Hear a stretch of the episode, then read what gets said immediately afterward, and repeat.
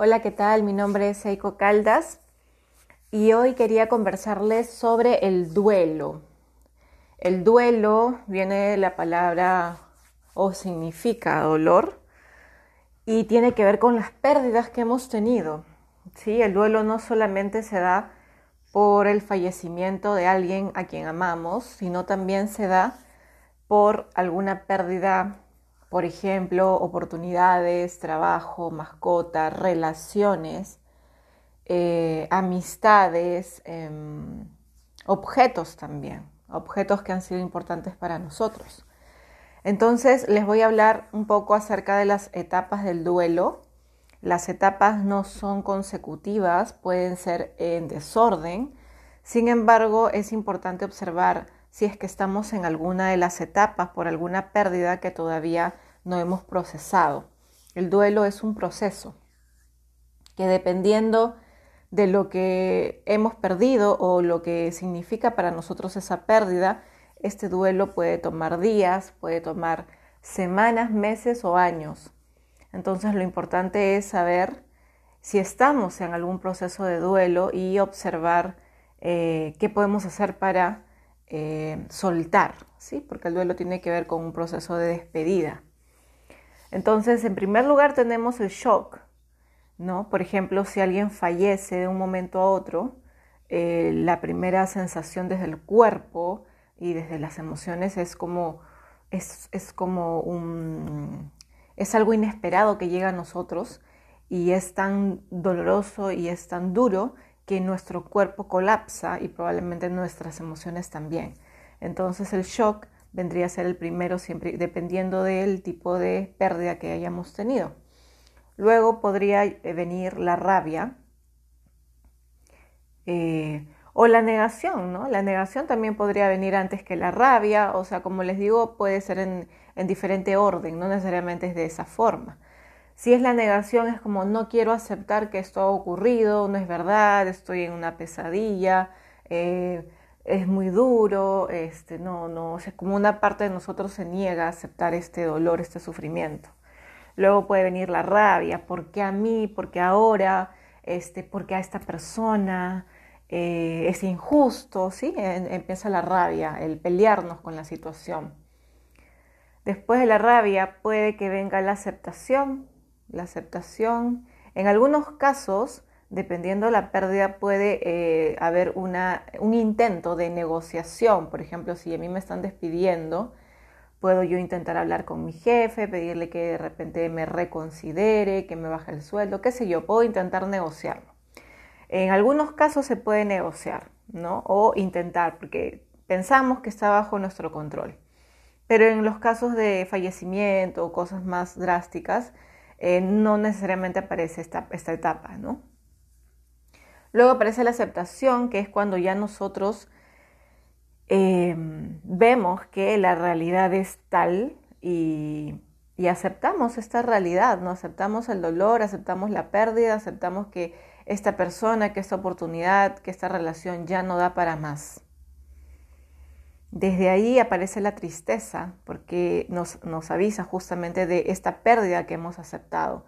Aparece la tristeza, el darme cuenta que, esta persona, esta oportunidad o este objeto o en general lo que hayamos perdido fue importante o es importante, ¿no? Es importante y nos duele la pérdida, porque el aceptarla no significa que no nos va a doler, significa que va a doler la, pérdida porque es algo que nos importa. Entonces esta es una etapa donde nosotros eh, vamos a explorar la tristeza, la añoranza, la nostalgia probablemente en un nivel alto. ¿sí? La emoción de la tristeza parece bastante fuerte en esta etapa y puede, puede durar pues lo que tenga que durar, ¿no? días, semanas. No es que la tristeza se quede todo el tiempo con nosotros pegada, sino que aparece por momentos. ¿no? Como que, como que nos invita como a conectarnos con, el valor de, este ser que ya no está o de esta oportunidad que ya no está. Entonces, mientras aceptemos esta tristeza, vamos a ir eh, soltando todo aquello que nos duele eh, sobre la pérdida. Después de esta etapa de tristeza, eh, progresivamente va apareciendo la calma, progresivamente va apareciendo la tranquilidad. ¿Sí? Entonces hay que observar que luego de la aceptación viene la tristeza probablemente y luego la calma, la tranquilidad. Entonces ahí ya podemos decir que el duelo está terminando.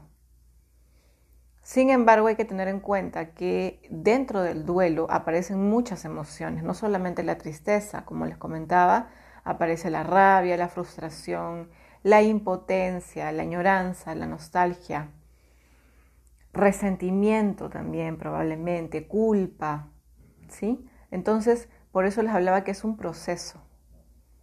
Es un proceso que desde mi punto de vista personal, yo sugiero que las personas que están en duelo por una pérdida importante en su vida, vayan a terapia. Porque es un momento donde a veces nos aislamos y nos encerramos en este dolor.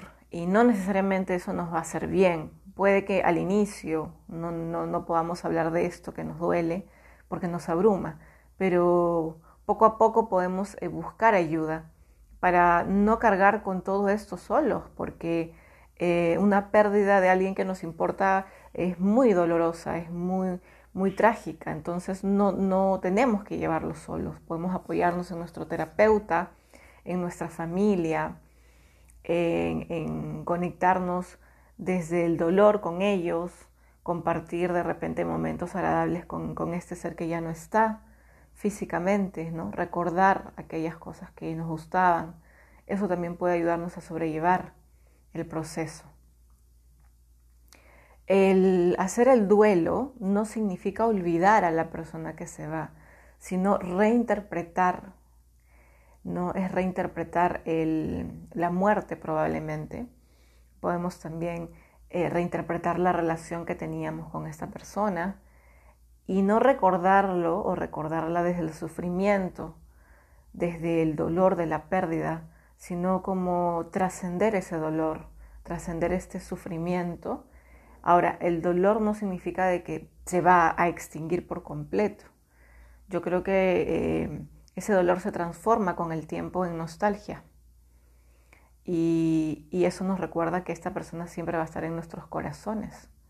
¿no? Lo que hace el duelo es cambiar ese sufrimiento, o sea, soltar esa energía de sufrimiento, soltarla y, como liberarla de nuestro cuerpo para que venga algo nuevo, ¿sí? Porque al hacer nosotros el cierre del duelo, a, cerrar esta, esta despedida, este proceso, damos la bienvenida también a nuevas personas, nuevas oportunidades, nuevas relaciones que puedan llegar a nuestra vida.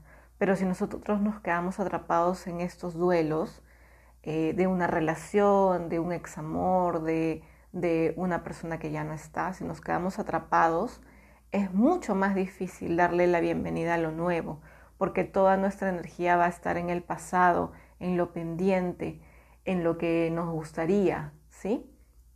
No está en el presente. Por eso es tan importante el duelo, hacer los duelos que tengamos que hacer, porque al hacer los duelos también podemos estar preparados para lo que venga desde la creatividad, apertura, flexibilidad. Nos vamos a adaptar a este nuevo vivir sin la persona que estaba antes con nosotros, sin la oportunidad, sin el objeto, sin la relación. Y es más o menos lo, que nos ocurre hoy, porque el tipo de vida que nosotros conocíamos antes de la cuarentena hoy ya no existe.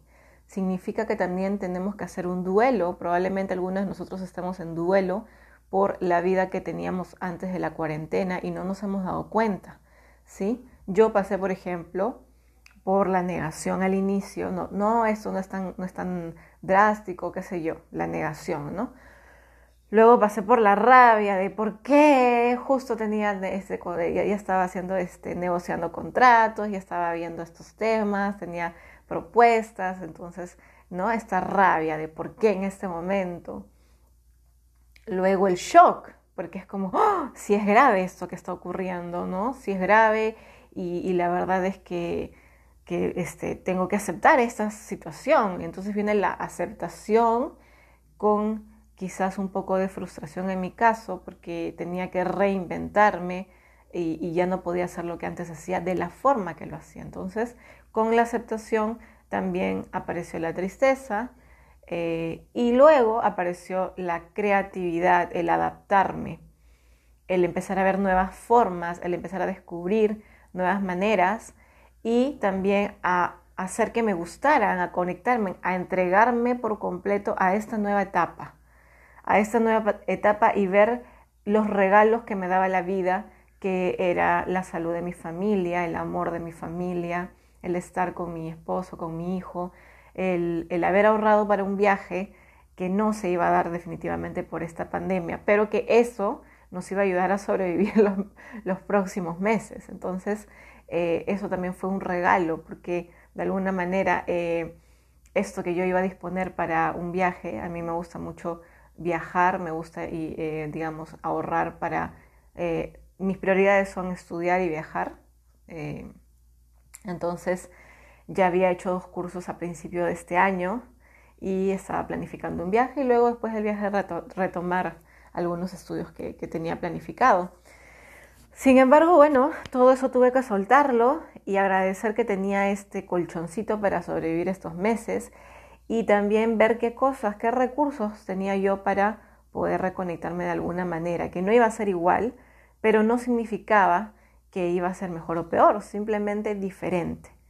Y ahí fue donde yo me adapté.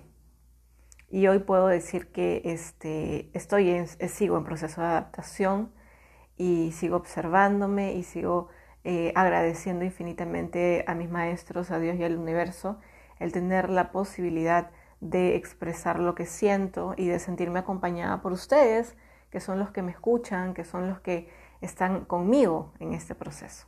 Así que también les agradezco por eh, estar ahí y, eso es lo bonito de los duelos, que no tenemos que estar solos, que podemos hacer el duelo con nuestra familia, con nuestros amigos y de la mano, si podemos, de un terapeuta también que nos ayude a expandir nuestros aprendizajes, que nos ayude en el camino, que nos sostenga en nuestras emociones y en nuestros aprendizajes.